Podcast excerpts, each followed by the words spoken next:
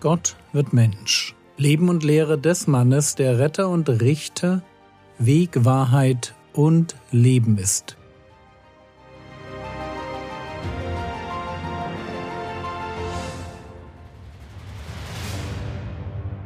Episode 325 Der Wert von Ruhe Die letzten beiden Episoden haben wir uns mit dem Tod von Johannes dem Täufer beschäftigt. Bei genauerer Betrachtung ist die Erzählung seines Todes eingebunden in einen Rückblick. Es geht darum, dass Herodes von Jesus hört und sich fragt, wer Jesus eigentlich ist. Lukas Kapitel 9, die Verse 7 bis 9. Es hörte aber Herodes der Vierfürst alles, was geschehen war, und er war in Verlegenheit, weil von einigen gesagt wurde, dass Johannes aus den Toten auferweckt worden sei. Von einigen aber, dass Elia erschienen, von anderen aber, dass einer der alten Propheten auferstanden sei. Und Herodes sprach, Johannes habe ich enthauptet, Wer aber ist dieser, von dem ich solches höre? Und er suchte ihn zu sehen. Was wir hier sehen, das sind die Gedanken, die man sich im Volk Israel über Jesus macht. Für einige ist Jesus die Inkarnation von Johannes dem Täufer. Für andere ist Elia oder ein anderer alter Prophet auferstanden. Und Herodes selbst weiß erst einmal auch nicht so genau, was er von all dem denken soll. Und wenn man Matthäus liest, dann scheint es so, als hätte er sich der Idee angeschlossen, dass Johannes in Jesus wieder lebendig geworden ist. Matthäus 14, die Verse 1 und 2 Zu jener Zeit hörte Herodes der Vierfürst die Kunde von Jesus und sprach zu seinen Dienern, Dieser ist Johannes der Täufer, er ist von den Toten auferweckt worden, und darum wirken solche Wunderkräfte in ihm. Vielleicht ist diese Vermutung auch der Grund dafür, dass er Jesus so dringend sehen will. Der jedenfalls hat kein Interesse daran, sich mit Herodes zu treffen, ganz im Gegenteil. Matthäus 14, die Verse 12 und 13 Und seine, das sind Johannes des Täufers, und seine Jünger kamen herbei, hoben den Leib auf und begruben ihn, und sie kamen und verkündeten es Jesus. Und als Jesus es hörte, zog er sich von dort in einem Boot abseits an einen öden Ort zurück. Und als die Volksmengen es hörten, folgten sie ihm zu Fuß aus den Städten. Der Herr Jesus hört von der Ermordung des Johannes und zieht sich alleine zurück. Jedenfalls ist es das, was er gern getan hätte. Allein sein. Und auch seine Jünger brauchen jetzt Ruhe, denn die waren gerade von ihrer Missionsreise zurückgekehrt. Markus Kapitel 6, die Verse 30 bis 32 Und die Apostel versammeln sich zu Jesus, und sie berichteten ihm alles, was sie getan und was sie gelehrt hatten. Und er sprach zu ihnen, Kommt, ihr selbst allein, an einen öden Ort und ruht ein wenig aus denn diejenigen, die kamen und gingen, waren viele, und sie fanden nicht einmal Zeit, um zu essen, und sie fuhren in einem Boot allein an einen öden Ort. Der Vers 31 ist für mich ganz bemerkenswert, weil er zeigt, wie sehr dem Herrn Jesus das Wohlergehen seiner Jünger am Herzen liegt. Sie hatten viel gearbeitet, hatten viel erlebt, können viel berichten, aber jetzt brauchen sie Ruhe.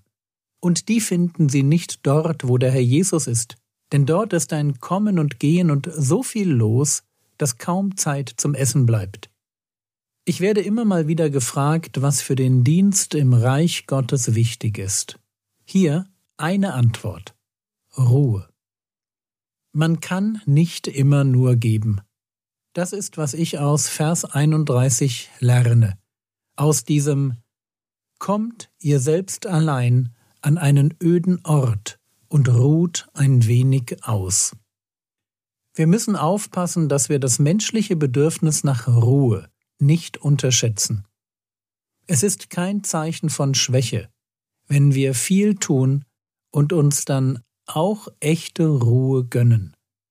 Mir scheint, dass wir in der heutigen Zeit, wenn es ums Tun geht, zwei Aspekte im Blick behalten müssen, um auf lange Sicht leistungsfähig und psychisch gesund zu bleiben.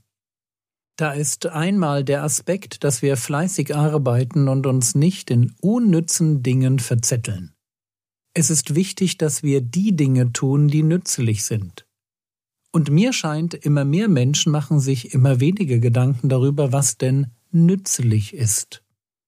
Mein Tipp? Setz dich hin und schreib einmal in Ruhe auf, was dir wichtig ist, wo du Verantwortung trägst, und überleg dir, wie viel Zeit diese Dinge in deinem Leben bekommen sollen. Mach mal eine Liste und fang an, ein wenig zu planen. Tu das, damit du etwas weniger von deinen Gefühlen, den Erwartungen anderer Menschen und den dringlichen Dingen im Leben getrieben wirst. Also, wenn es ums Tun geht, dann ist es wichtig, dass wir tun, was nützlich ist. Und dass wir die nützlichen Dinge ein wenig planen. Schmeiß unnütze Dinge aus deinem Leben hinaus. Wenn du etwas tust, dann überleg dir warum. Wozu ist das nützlich? Auf welches Ziel in meinem Leben zahlt das, was ich gerade tue, ein? Und wenn du Dinge einfach nur so tust, lass sie sein. Probier mal etwas Planung aus. Und falls du wie ich zu den kreativ spontanen Menschen zählst, lass auch Platz im Kalender für verrückte Ideen. Aber dann gibt es neben dem Aspekt des fleißig Arbeitens auch noch den Aspekt des Ausruhens. Wenn Jesus formuliert, kommt ihr selbst allein an einen öden Ort und ruht ein wenig aus, dann ist ihm dieser Aspekt wichtig. Und wir könnten ins Alte Testament schauen und wären vielleicht überrascht, wie viel Ruhe Gott seinem Volk verordnet. Dreimal im Jahr sollen sie nach Jerusalem ziehen und dort einen Kurzurlaub antreten. Und damit die Zeit in Jerusalem auch nett wird, sollen sie zehn Prozent ihres Einkommens darauf verwenden, vor Gott zu feiern. Das hört sich dann so an. 5. Mose 14, die Verse 25 und 26 und dann binde das Geld in deine Hand zusammen und geh an die Stätte, die der Herr dein Gott erwählen wird. Und gib das Geld für alles, was deine Seele begehrt, für Rinder und Schafe, für Wein und Rauschtrank und für alles, was deine Seele wünscht. Und iss dort vor dem Herrn deinem Gott und freue dich, du und dein Haus. Und nicht nur soll man vor Gott feiern, sondern alle sieben Jahre soll ein Sabbatjahr sein, an dem man die Felder und Weinberge nicht bewirtschaften darf. Gott verspricht für das sechste Jahr so viel Ertrag, dass es für das siebte und die Aussaat im achten Jahr reicht. So ein Gebot bedeutet natürlich Ruhe. Auch wenn man im Sabbatjahr nicht arbeitslos war, war doch viel weniger zu tun. Zeit für die Familie, für Gott, für Dinge, die sonst zu kurz kommen. Und dann ist da im Alten Testament der Sabbat. Ein Tag Ruhe in der Woche. 5. Mose 5, die Verse 12 bis 14. Beachte den Sabbattag, um ihn heilig zu halten, so wie der Herr dein Gott es dir geboten hat. Sechs Tage sollst du arbeiten und all deine Arbeit tun aber der siebte Tag ist Sabbat für den Herrn deinen Gott. Du sollst an ihm keinerlei Arbeit tun, du und dein Sohn und deine Tochter und dein Sklave und deine Sklavin und dein Rind und dein Esel und all dein Vieh und der Fremde bei dir, der innerhalb deiner Tore wohnt, damit dein Sklave und deine Sklavin ruhen wie du. Ich habe das an anderer Stelle schon gesagt. Der Sabbat ist kein Gebot für Christen. Der Sabbat weist auf Jesus hin. Das Sabbatgebot erfüllt sich mit dem Erscheinen des Messias, der eine Qualität von Ruhe anbietet, für die der wöchentliche Ruhetag nur eine prophetische Illustration war. Und trotzdem wird im Sabbatgebot etwas deutlich. Gott ist der Herr meiner Arbeit und meiner Ruhe. Gott hat seinem Volk Ruhe verordnet. Und das ist der Grund dafür, warum ich zwar einerseits darauf beharre, dass der Sabbat für Christen nicht so gilt, wie er als Bundeszeichen für das Volk Israel galt, ich andererseits aber ganz praktisch in meinem Leben dafür sorge, möglichst jede Woche einen ganzen Ruhetag zu halten. Und ich merke, dass ich damit gut fahre. Der Mensch scheint als Geschöpf auf einen Rhythmus von sechs Tagen echter Arbeit und einem Tag echter Ruhe angelegt zu sein. Der Mensch braucht Ruhe. Und der Herr Jesus bringt das zum Ausdruck, wenn er formuliert, Kommt, ihr selbst allein, an einen öden Ort und ruht ein wenig aus.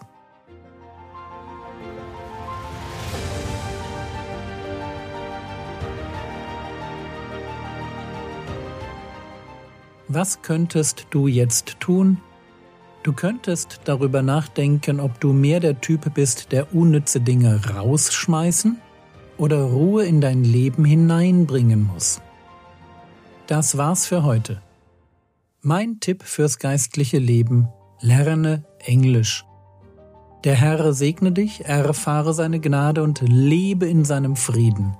Amen.